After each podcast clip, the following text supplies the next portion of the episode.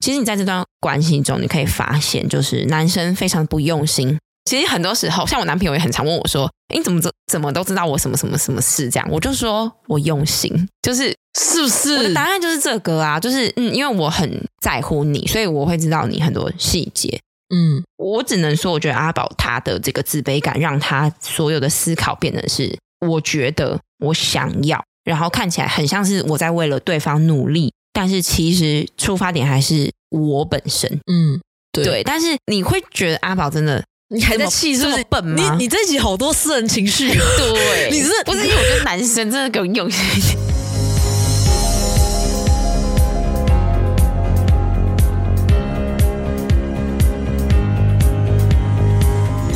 欢迎收听《再不抬就悲剧》，我是 E C。我是 Cornell，先祝大家新年快乐！不知道大家这个新年假期过得如何？可能有出去玩吗？没有，我就是一只阿宅，你你都没有出门吗？就是回老家，这样算出门吗？就没有出去玩嗯，啦。都是跟嗯家人一起。对，好，因为其实我觉得讲到过年吼，虽然放假不用上班上课很开心，嗯，可是其实我多数的朋友他们是蛮讨厌过年的，原因就是因为毕竟过年嘛，长辈都会相聚，你就会遇到很多不熟的长辈要跟你尬聊，然后呢聊就会问一些很尴尬的问题，然后我觉得我是蛮幸运不会遇到这个状况，那你自己有吗？因为我觉得你身上很多弱点可以攻击，你写， 差点要骂脏话。哎、我真的没有被问到什么不想回答的问题、耶， 嗯，真的还好。长辈都蛮放过你的，没有，我们家蛮开放嗯的，所以是蛮 OK 的。但是我发现过年好像大家很容易吵架、嗯，嗯你有没有觉得？我有觉得我自己家就是曾经也有过年然后大吵那种。对啊，就是对什么家庭的议题啊、婚姻的议题啊，就好容易就浮出水面。嗯哼像我自己的亲戚就在那边吵说啊，今年你不是应该回我家吃年夜饭吗？哦，老公就说没有哦，那是去年哦，你是今年要回我家吃饭，就是为了这种年夜饭要在哪里吃敲不拢，你知道吗？嗯嗯，没错，因为过年然后结一结婚的这种过年，常常会有那种你家怎样，我家怎样，然后对彼啊此不想配合的状况。你那边红包包的比较多、哦，对，对对，光是那个菜要怎么烧就是一个很大的问题。真的。对，那另外还有一个很讨厌的问题是，刚好你们是一个没有生小孩的夫妻，哇，哦你直接哇死定。 那个长辈阿金婆啊，金箔阿杀金鸡伯公，对那种杀鸡就会立公刻哎，什么时候结婚生小孩？哎，为什么不生？生啊，小怎孩么没有多生好儿子？对，然后虽然你就是堵拦在心中，但是我觉得那种要不要生小孩这个议题，会是婚姻之间很大的地雷嘛。哎、所以你知道吗？有统计说，哦，年后的一周是一整年离婚率最高的时候认呢。真不认是真不是发年终奖金那一周吗不？是， 真的是一过完年，真的大家真的是离婚的离婚啊，所以嗯可见什么人生很难，婚姻也很嗯难。所以我们今天要来介绍一部我们两个真的都蛮喜欢的一部台剧，就是你的婚姻不是你的婚姻。没错，那嗯、呃你的婚姻不是你的婚姻呢？接下来我也会很偷懒的只讲你的婚姻来代表这 个剧，因为我我就不想念那么多字。是好，那它是从二零二二年年底就开播的台剧，总共有五个单元。然后我相信有在关注台剧的朋友，一定会觉得这个剧名非常的熟悉。没错，它就是继《你的孩子不是你的孩子》之后呢，一样同样以科技的手法，因为你的嗯孩子不是你的孩子是在关注亲子，然后一些升学、课业压力这些议题嘛。嗯那你的婚姻它就是结合了未来科技的元素、科技产品，去挖掘婚姻之中，诶，不同的夫妻、不同年龄层的夫妻，然后他们面临到的相处上的压力啊，还有一些困境。那嗯不同于就是你的孩子的这个手法，其实这一次的五个单元是分别由五组不同的团队去制作的，嗯就是不同的编剧剧、不同的导演，然后演员也是完全不一样的。是，对，那这五个单元呢，分别是行杯、嗯尾号一三一四、恭请光临贾府喜事、梅丽跟沙之书。嗯那呃，每个单元我们接下来都会再分别跟大家介绍，所以请大家耐心的听下去。是的，好，那在你的婚姻的这个前导的预告是由蓝伟华其中一位主演，还有林雨熙一起朗诵了一首纪伯伦的诗，对，然后叫做《先知》。那我觉得这五个单元的概念，或者是说导演们就是想要透过这首诗传达他们对于婚姻的想象跟理念。嗯，这首诗还蛮长的啦，所以我就也念给大家，就是预告片中的几句。嗯嗯，这样子。嗯嗯好，这首诗是这样子的：你们同时出生，必将永远相依，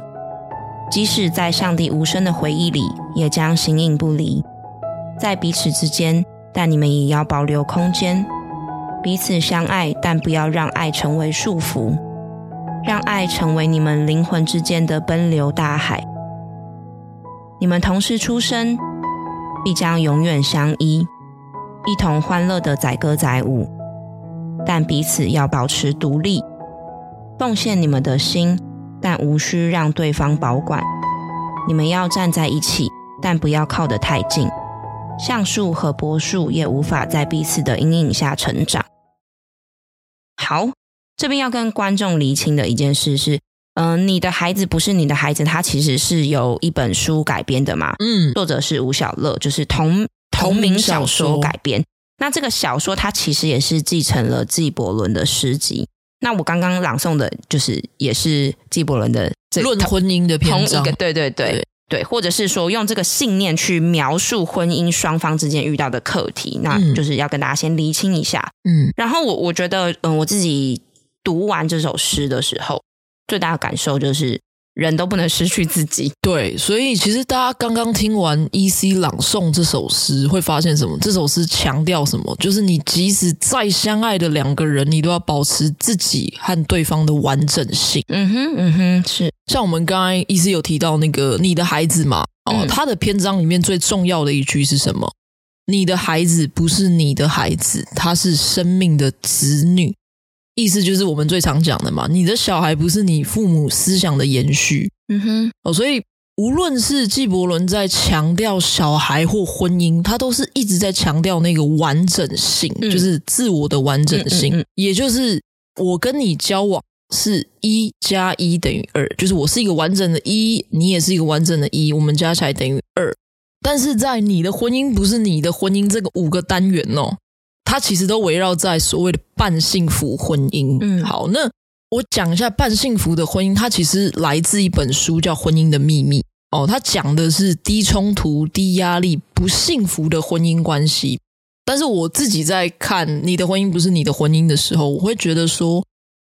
嗯，这里的半幸福又是另一种概念，这个半来自于自我消融嗯哦，就是原本应该是一加一等于二嘛哦，嗯但现在等于是什么？零点五加零点五才有办法变成一哦，嗯也就是说，我必须要自我消融一点点，我才有办法跟你融合在一起。确实有很多的包容啊，然后妥协。对，就是你要消融一点自己的形状啦，哈、所以。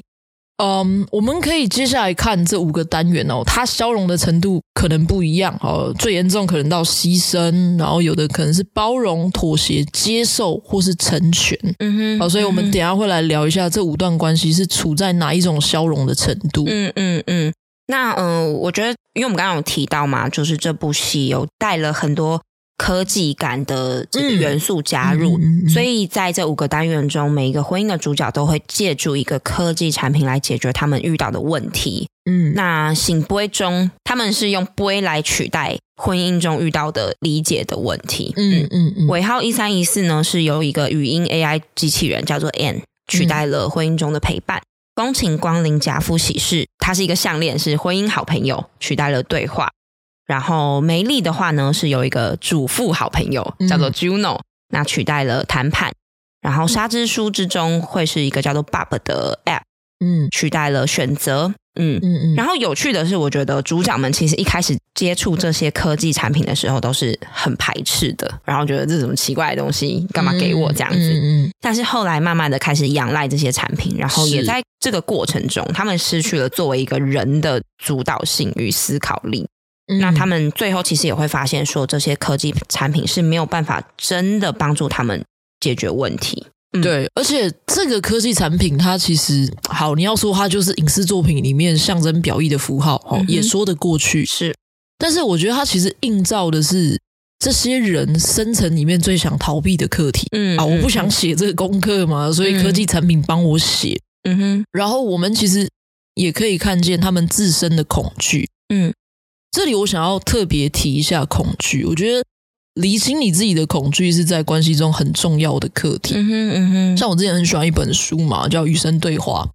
他其实说世间万物所有的能量跟情绪，就是两种能量去延伸出来的，嗯一个是爱，一个是恐惧。嗯就我们可能会很直观的觉得说，爱的对立面就是恨，哎、就是恨，呃，其实不是，是恐惧。嗯，你看，像嫉妒，它也是恐惧的衍生品嘛。嗯嗯，没安全感、说谎，其实都是恐惧的延伸。嗯，比如说我举个例子，尾号一三一四，好，你表面上会觉得说这丈夫感觉需要的是陪伴啊，所以才会那么的横行霸道，把自己的诊所卖掉。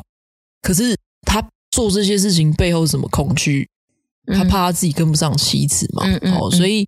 等一下我们也会来厘清哦，这些关系中这些角色他们各自恐惧的点是什么。嗯嗯然后我们也会用等一下医师会跟大家提到这几个问题来探讨这些关系。嗯，那总共有五个问题。第一个问题是夫妻之间在关系中所遇到的问题，嗯接着是使用科技产品中取代关系中的哪一种相处，然后在半幸福中的自我消融到什么程度。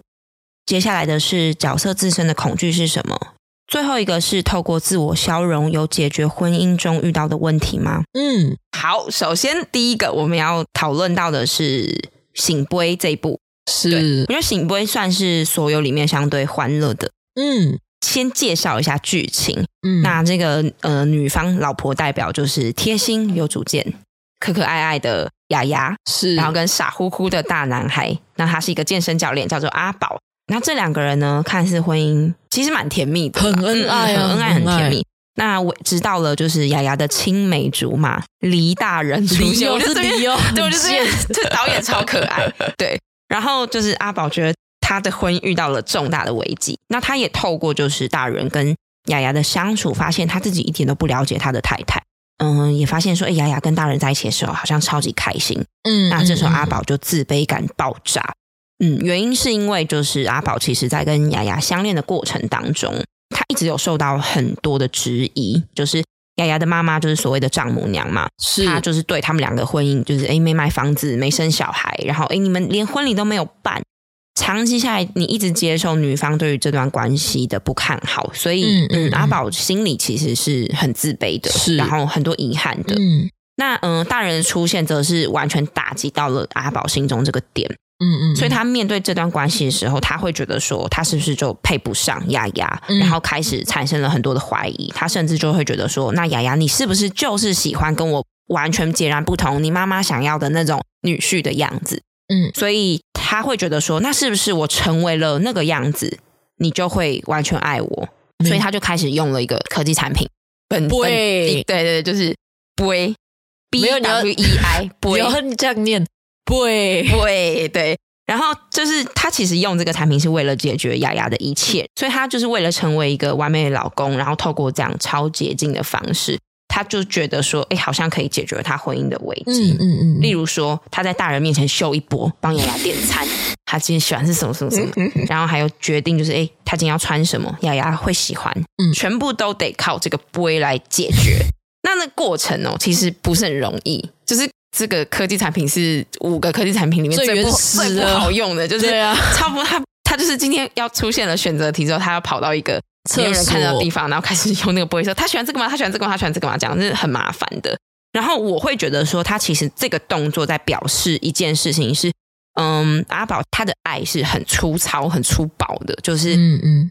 我用很笨的方式，或者是我用很表面的方式去解决我的问题，好像我只要投其所好，一切都是解决了。可是嗯嗯对我而言，我一个女生而言，我会觉得那个其实都只是表面功夫。你嗯刚才很客气，你一直没有讲一个字眼， 你就说臭直男啊啦，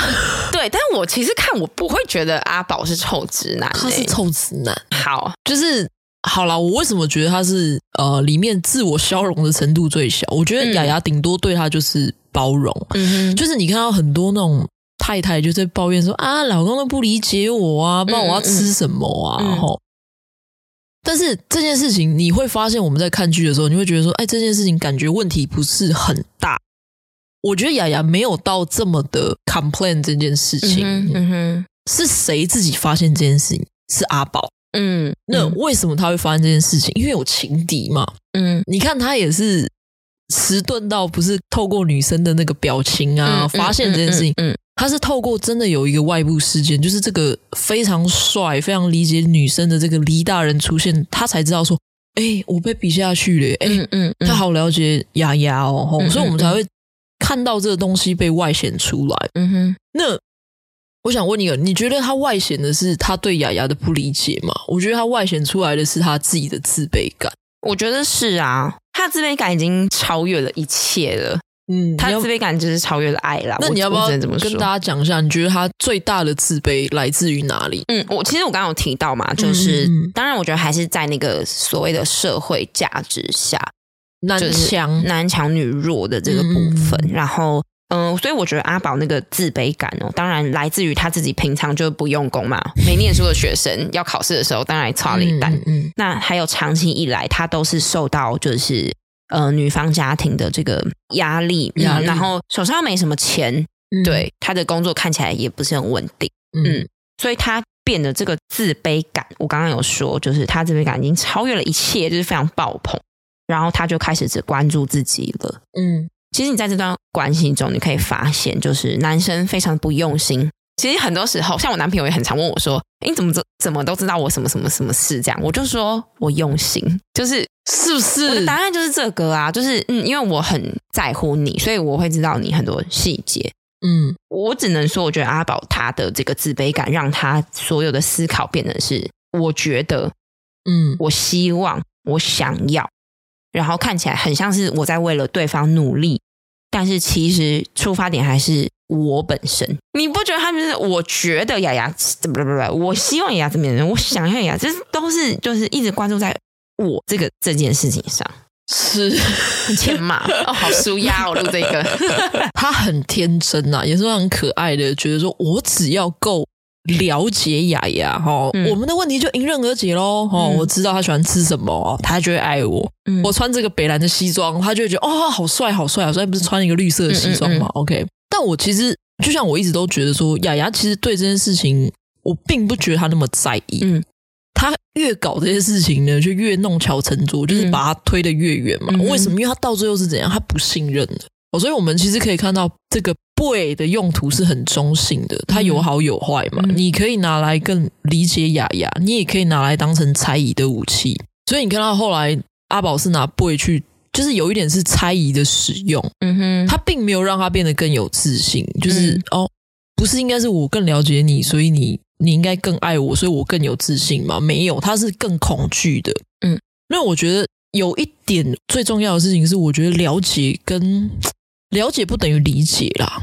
嗯哼，我自己是这么觉得。那、嗯阿宝不了解也不理解啦，对啊。 他最大的问题就是不了解、不理解，所以他一直在放大这个什么恐惧，然后这个恐惧会放大到遮蔽他自己的双眼，就像他看到那个掉在大人车上的那个耳环嘛，对，跟内衣内嘛，裤嗯他就觉得说、就是雅雅的，你们就是有一腿。但是很多时候，就是我我相信你也知道，不是看见才相信啊，是因为嗯我们相信才看见啊。嗯哼，嗯哼，对啊，我们往往就是选择我们想要看见我们自己相信的东西嘛。对对啊，再来有一点就是，你说阿宝的恐惧是对于他对雅雅的不理解吗？其实也不是嘛，就像你刚才说，就是自卑嘛。嗯可是如果今天雅雅想要一个很了解她的人，她嫁大人就好了啊。嗯，对啊，所以我我觉得她的重点在于她不理解，不是不了解。嗯，我跟大家分享一件事情，就是我爸跟我妈，嗯好，这要消费爸妈了。真的，今天整集都要吧？ 对，就是消费一下我爸妈哈、 嗯我爸真的也是透支男，他一辈子也不知道我妈喜欢吃什么哈，也不知道我妈怎样。但是我不知道怎么他婚姻可以维持的这么长。我觉得有一嗯哼部分是，我觉得我爸是理解我妈的。嗯怎么说？就是他可能不知道他想要吃的猪血糕不加香菜，好，他不知道这件事情。可是我妈又开始在那边被她的亲戚给情绪勒索的时候，她又开始就是可能借钱，又开始一头栽进去他们整个家族的时候，她会跟他吵架，她会跟他吵架，她说啊你又这样这样这样这样。可是她事后会跟我说，没办法就是这样，因为你嗯妈就是一个心软的人，嗯那我们就只能就是接受她就是这样的人。嗯嗯，我觉得那个是一个理解，理解，嗯对，所以我觉得如果阿宝够理解雅雅的时候，他应该会理解说，哦，雅雅其实当初是非常非常坚定要嫁给他的。嗯，你不觉得其实阿宝到现在也搞不懂为什么雅雅想要嫁给他就吗？很想给他啃 下去、欸。拜托你用心一点，然后他也很担心这个人会随时离开。然后用一些，就所以我刚刚讲他的方式都很粗暴、很粗糙，嗯就是做表面功夫而已。嗯，对，那他自己心里当然就很虚，一错就破。嗯嗯嗯，所以我会觉得我蛮担心阿宝，但是以以结局来看，他们是最很好后的是是快乐的嘛？嗯，嗯嗯对。可是就是说，雅雅她最后去接受了阿宝的，或是说她包容了阿宝的是笨包拙容，对对。但是你会觉得阿宝真的你还这在么气是这不是么？笨吗？你你这集好多私人情绪，啊对，你是 不是因为我觉得男生真的更用心一点？臭 直男，你到底在气什么因为我觉得？啦女生也会有那个不用心的状态。哦，嗯就我有应该讲说有对不起，对不起，就是双方都会都会有一个人是比较用心的，或者是说怎么样的。，嗯嗯，那不用心的那个人，我只能说拿怎样出你们的诚意出来。毕竟我们这一个叫醒杯，嗯诚意方音啊，哦诸佛就会现全身。对啊，所以最后最后也是可能有很爱的结局嘛，就就是是雅雅讲出了她的经典台词。对，但是嗯，我觉得那边真的是让我真的非常非常的嗯感动。就是我嗯哼刚才说，其实雅雅是非常坚定要嫁给阿宝的，嗯为什么？嗯因为她嗯那时候跑到土地公前面，她就说啊，我想说大家都叫我不要嫁给这个男生。觉得他怎样怎样的，然后我就跑到土地公前面，想说土地公会不会给我一些指示？嗯，但是当我把杯甩出去的那一刻，我才知道我多想要一个醒杯。嗯 Oh my god！这句台词吓到我了。哇，就是我觉得这是这一出很强的一个地方，因为它前面都是用喜剧去铺陈，嗯可是它最后真的有讲出点什么东嗯西。嗯嗯那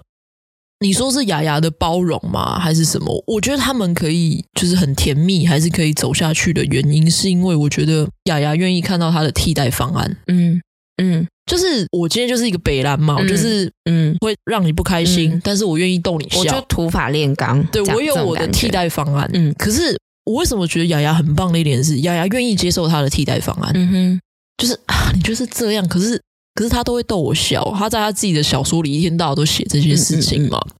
所以我觉得这一部我很喜欢的是，你可以看到两个人其实，当然我觉得雅雅当然是那个比较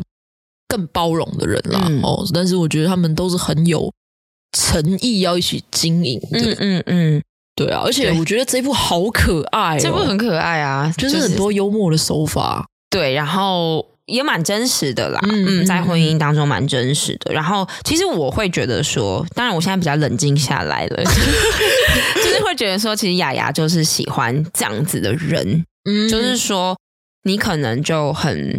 很粗糙，然后。你可能就会用最蠢的方式去让我感到舒服，嗯，所以我现在来看就会觉得很祝福这两位。而且这一部其实讲到一个重点，就是我们对于信仰的看法啦，嗯就是有时候我们去拔杯哦，你会看到那种拔杯啊、拔到五杯那种人，嗯哼，就是一直拔杯，然后我就是硬要就是疯狂的在神明面前狂讲、狂讲、狂讲，然后就是拔到有杯。那其实嗯像这种人，我就觉得其实你真的只是想要神明帮你背书而已，嗯嗯你已经有答案了。嗯哼 OK，所以老实说，我觉得醒杯真的是作为开场之作，我非常喜欢。嗯嗯，哦，嗯第一个它喜剧调性嘛，嗯然后第二个是我觉得那句台词“我多想要一个醒杯”是蛮有画龙点睛的一个意味，嗯哼嗯哼，因为。如果大家可能刚开始看到很沉重，你可能不想看下去，你就想说、哦，那跟你的孩子一样啊，嗯就是沉重到不行啊。但是他是用一个比较开心的开场去为这个诗选集做开场啦。嗯嗯但是接下来我们要、好沉重哦，要接下来这重一口部。味哦喽。，对，接下来的是尾号一三一四，那这个是由蓝伟华跟李信主演的，然后这两位主角我们两个都是非常喜欢的吧？是，对。那我觉得这一部也是这个系列中我最喜欢的，嗯嗯，原因是因为第一个我我就是喜欢悲 剧，然后再来是他他其实讨论他用一个讲法来讲这部戏哦，叫做婚内失恋。嗯嗯嗯嗯嗯，就是我很喜欢这个说法，就是我明明在一个婚姻之中，可是为什么我像是失恋了一样？是嗯、怎么说呢？就是这一对夫妻，他们有了不同的追求。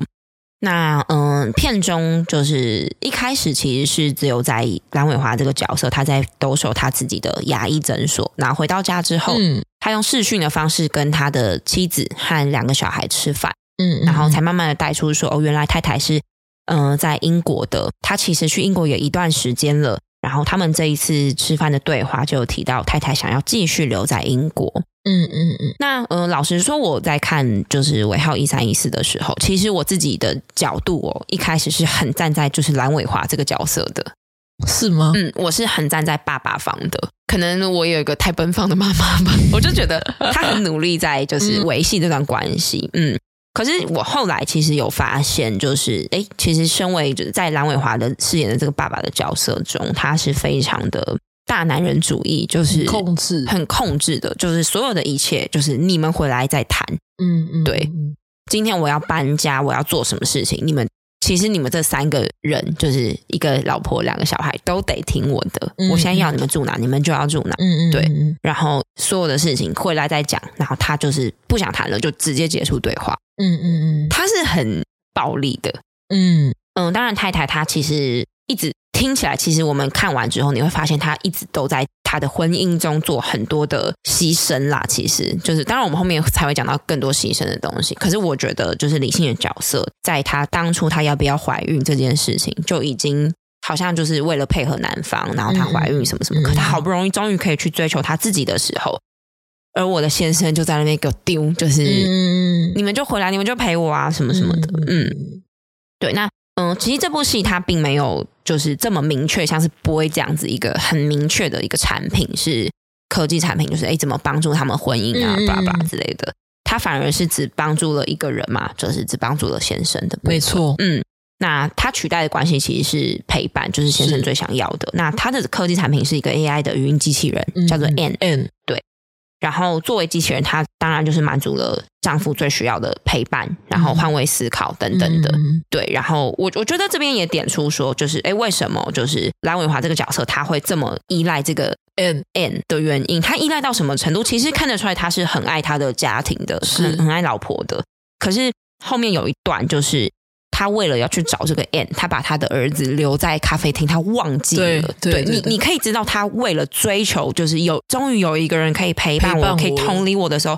他几乎是什么都不要了，就很像是他对于他的事业跟他原本的家一样，嗯他什么都不要，我只要你们留在我的身边。是那当然，就是对于角色而言，他最害怕的就是很明显嘛，他害怕被丢下这件事。这也是是在剧中两个人一直在吵的事，就是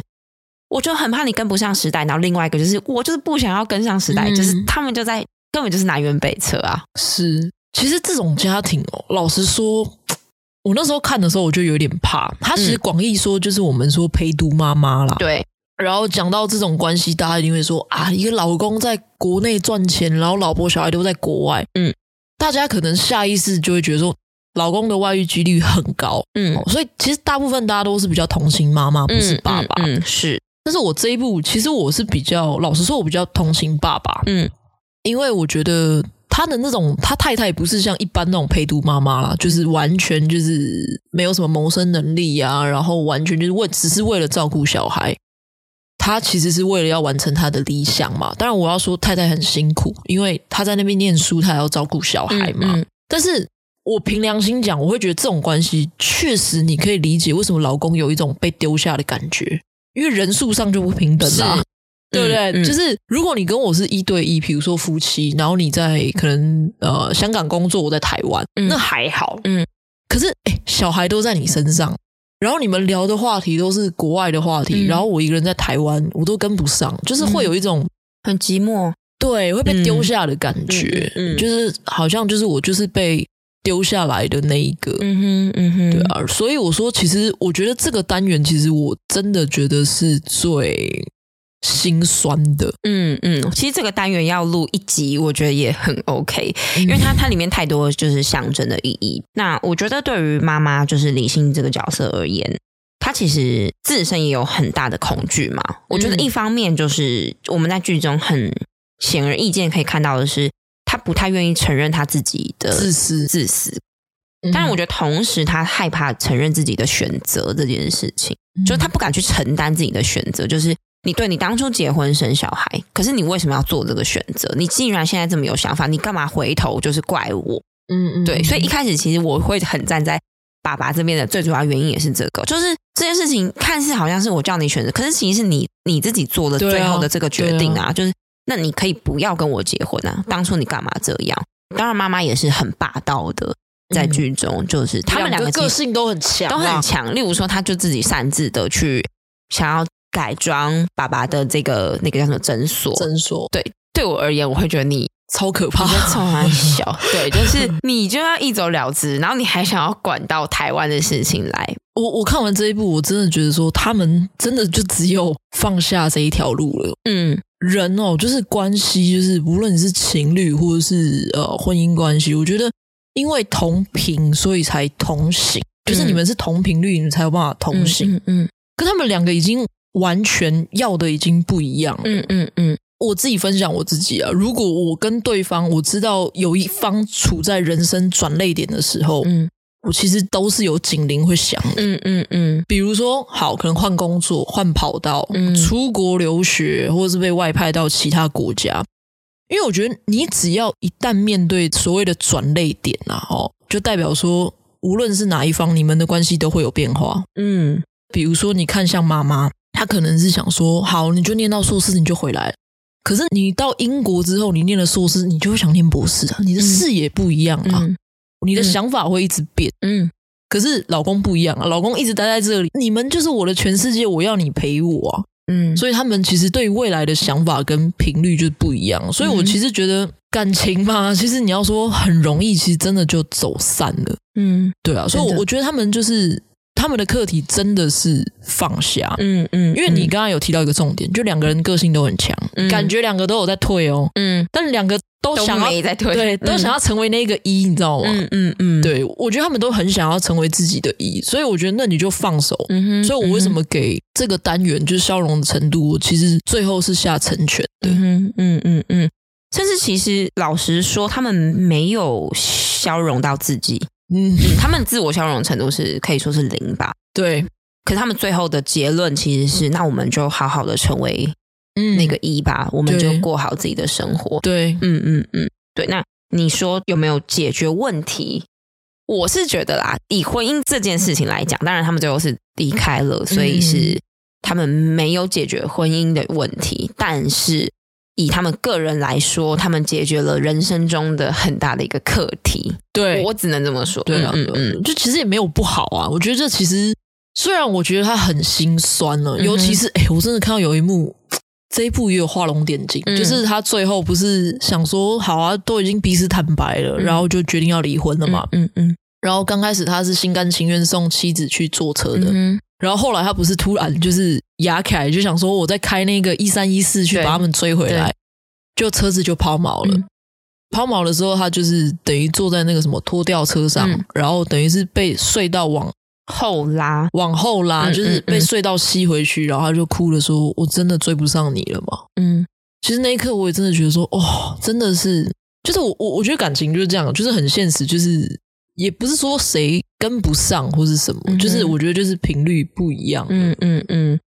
嗯，而且我对啊觉得以这部片名来说，吼，就是一三一四，它其实就是谐音嘛，一生一世。嗯这个嗯其实是在婚姻之间，就是彼此的，可以说是一开始的共识吧。就是是我们结婚，其实为了就是要我们一生一世地在一是起，一生一世的照顾彼此。可是但我觉得导演就用这个隐隐喻很好，就是永远追不到的一三一四，就是嗯永远追不到老婆的一三一四这台车，然后还有你的人生，你永远都追不到这个一生一世的这个 promise 啊，就是对啊，你到底追求是干嘛？就是不要太执着。对，就是你太执着，因为其实我觉得他们两个的优点，应该讲优点就是我们其实在提到他们个性都很强，嗯，所以也可以说是他们在过程中比较没有在失去自己，嗯嗯嗯嗯，，对。所以你要说一生一世什么没关系啊，就是我们没有失去自己。其实就算很多冲突，很多的因为彼此带来的不开心、不快乐，但是至少他们的最后是一个快乐的结局吧。嗯，是嗯啊，嗯我觉得最后其实是一个 happy ending。嗯嗯嗯，我觉得我蛮喜欢的啦。嗯嗯，但是接下来要讲这个，不好意思，大家要更沉重了。我觉得比尾号一三一四更沉重的，嗯嗯嗯，我我觉得他才是真的悲剧啦。它是真正的悲剧，对，就是这个光临真假福喜事，恭请光临真假福喜事。对，因为哇，要讲到这部，我就觉得好沉重哦。虽然它吼，我觉得大家可能看起来一开始会觉得它很荒诞，嗯就是很在搞笑。嗯嗯嗯，对，然后它整个社会的背景其实是更架空在我们现在生活的这个世界上是的。我觉得像是看《醒波》或是《尾号一三一四》的时候，你比较可以感同身受那个状态。嗯，就是嗯毕竟他们的，其实他们只是多了一些些的科技感而已。可是嗯基本上你是多少可以体谅、体会那个那个生活形态的。可嗯是没错，我觉得《真假府》这部第一次看完，你会就是觉得荒诞吧，嗯啊，有点难投射在自己身上。嗯嗯它整整部剧是围绕在就是一个社会价值的枷锁，那是什么样的枷锁呢？就是饰演安安的这个简曼书，嗯对他已经年近三十五岁了，然后他正在面对自己会得中年中消症的压力。那中消症是什么呢？它其实是剧中创造出来的，所以听众朋友听到这边不要觉得你没有三十五岁就会得这个症，三十五岁三十五岁之后就会得这个病，其实不会，它就是创造出来的，大家不要紧张。好，中消症就是说，如果你在三十五岁之后没有生小孩的女生，你就会开始掉头发，嗯，然后后外形会急速老化，嗯嗯嗯，那剧中其实我觉得简曼书也是给他一个 respect，他就是用一个秃头的造型。我看到了我吓死欸，你有吓死哦我吓死嗯嗯欸，但是我我在看之前就不小心被那个剧照爆雷，嗯嗯所以就是还好。对，那嗯，安安她很担心自己中小症嘛，所以大家可以想象，就是你接着你接下来可能就会面临到秃头，然后开始变老这急速老个化这个状态的时候，你会怎么样？你就会很紧张，想要赶快让自己怀孕啊，就是嗯我怀孕就好嘛。但是她同时又来自于一个家庭，这个家庭有一个信仰叫做真神教。嗯那真神教的教义是希望社会都奉行一夫一妻制，而且并且要先结婚才能生小孩。是，对，所以他在这两者的拉拔之下，他其实很痛苦。嗯那当然，安安面临的当然不是只有这些压力。为什么我会说这是悲剧？因为他同时其实他是一个同性恋，嗯，他有一个非常爱的对象。女生对一个女生，嗯，然后这个女生在剧中其实后来她就中小症了，是嗯嗯嗯，因为这个女生她其实就是比较像是相反的安安，她选择了她自己真的想要的生活去。嗯嗯，那安安她就会是我们，其实就是我们自己啦，我们就被这个社会的价值，别人怎么看我，嗯为了这件事情，然后我去奋斗去努力的。是，那剧情看起来就像我刚刚讲的，很荒诞，很荒谬，嗯可是其实最可怕的就是在这，就是其实现实中的我们就是生活在这样的困境之中。是第一个是身体不断的在老化，没错，嗯，然后双方家庭带给你的这个传统价值，因为安安她嗯其实，在跟剧中的男朋友要准备结婚的时候，有签一个合约嘛，对方的妈妈就希望你不要。你不要工作，你要怎样？你要怎样？就哦，嗯其实我觉得我身边很多女生朋友都是嗯有面临到这件事情的。然后第三个就是，我们都没办法选择自己最爱的生活。嗯，对，没老实错，说，其实我们都在经历这样的痛苦之中。那嗯，随着剧情的发展，安安当然就是开始出现了这个科技产品嘛，要解决他的嗯困境。对，就是婚姻好朋友。没错，嗯嗯，嗯那就是隐喻着就是哎、诶人们其实就是面对婚姻的时候，选择不看、不听、听不不说说的这三个功 能。嗯然后它其实就是呃它可以让女生就是活在自己假想的婚姻中。嗯嗯，对，因为老实说，讲真的啦，就是我觉得很多妈妈们都过着不看、不听、不说的生活。嗯 你觉得有 吗？蛮多的啊，其实很多，其实我在我觉得在关是系啊之中是就其实是会这是样啊子，嗯。但是婚姻好朋友只能用在自己身上，其实也象征着我们没有办法改变别人的一切行为，我们就真的只能活在自己创造的世界中。嗯嗯嗯嗯嗯嗯，对。所以就是我选择了我想说的，我选择了我想听的，我想看的，然后我就可以就是幸福跟轻松。嗯嗯嗯，嗯很很悲啦，对啊。然后安安她就是后来又不小心用在别人身上嘛，对。然后她就是利用了婚姻好朋友终止了关系中的对话。那不管是她有没有用在别人身上，其实我都觉得她都会选择不对话、不沟通。是，嗯嗯，是对这是重点。因为我觉得婚姻好朋友其实取代关系中最重要的就是对话。嗯嗯嗯，那感觉好像就是，哎，我不听不说，好像你那个应该说是未来的婆婆就不会讲出一些唧唧歪歪的话对嘛，对哦对，然后我就可以不用跟我爸那边讲一些无为不为，我就嗯哼不听不说就好了。嗯嗯，我其实回头在想一件事情，就是对话其实是不是也是我们面对真实的必然？嗯，因为你说他真的是不想跟那些人讲话，我觉得那都是一些很外部的东西。嗯哼重点是他最后最后他已经是放弃他跟他自己沟通了，嗯嗯嗯，他不听不说，其实是不听不说，不看他自己内心的需要。嗯，因为就像你刚才说嘛，他其实有一个很深很爱爱的的人，对，所以我为什么觉得他很悲哦，就是因为这样，因为看似妥协在关系当中哦，不是一个非常可怕的自我消融，嗯但是在这里他很可怕哦、为什么？嗯因为他妥协的对象是社会价值。嗯我们用一个字眼来说，就是媚俗。嗯媚俗其实也是一种妥协嘛，是哦，大家都选这个，所以我选这个。嗯哦，他不问你个人内心的渴望是什么，是你们嗯哼每一个人他妈就是都得跟我长一模一样的形状。嗯哦，嗯大家都说、啊，女生就生小孩，好，所以我就生小孩。你也不问我想不想生嘛，然后你也不问我想跟谁生嘛，嗯，就是我只是为了形成一样的模板。嗯然后我觉得这重点是，他已经不是说我为了一个目的，我把我自己消融成零点五，然后我跟我的另外一半做结合。嗯你如果是这个状态，你还是依你自己想要的样子，你去消融成那个零点五。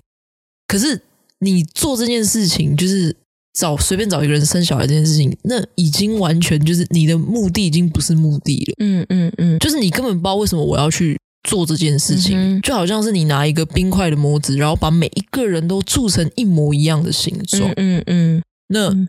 在这个整段故事里面，哦，对比的角色就是另外一个人，嗯就是你说他深爱的这一个女生，就全哥，全哥。对我觉得全哥是他向往，但是他没有办法成为的人。嗯你看全哥他就很有种嘛，他就说好，中消症来就来，我不想要就是让我的小孩活在这种虚假的婚姻当中，嗯哦，所以他宁可让自己变老。嗯其实最难过的是，就是我们可能以为只是你外表老化，对不对？嗯，可他寿命也变短了，，对，他最后是就是活不了多久就。对对对，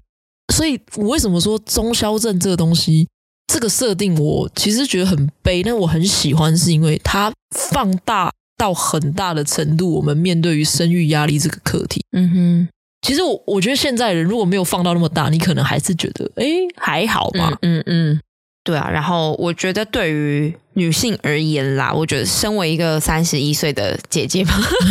对，这也是我想嗯问您的地您方。说您说，啊尽量问哦。 就是哦就是因为我想说，您啊，就是好像也差不多到了中消症发作的年纪了。其实真的是，但是我看的时候我不感觉，嗯，嗯，对。可是老实说，我对于我的身体在老化这件事情，我会不会害怕？我是非常害怕的。嗯，对，一方面是因为我现在男朋友跟我年纪有点 差距，一方面我真的会觉得，其实我是一个很喜欢小孩的人。就是哦对认识我的人都知道，我的梦想就是那个幼稚园老师嘛。然后我看到小孩，我真的会觉得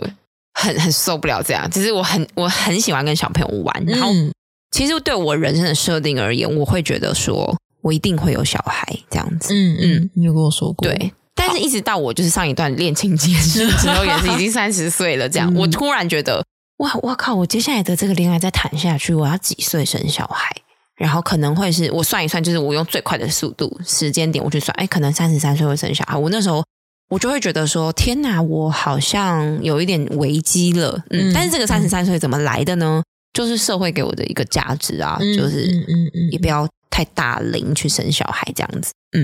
那第一个，我想问你一件事情，就是你觉得社会舆论有给你压力吗？身为舆论倒没有，因为现在比较，嗯，对。然后因为我觉得我的家庭啦，就是我、嗯我的家庭都是晚婚，就是我的姐姐们、嗯女性长辈都是比较晚婚一点点的，除了我我自己妈妈之外，对。但是社会舆论，嗯，但可是我现在冷静想，好像又有诶、就是它其实是潜移默化的方式存在在我的我面对生育这件事情。嗯就像我刚刚讲，就是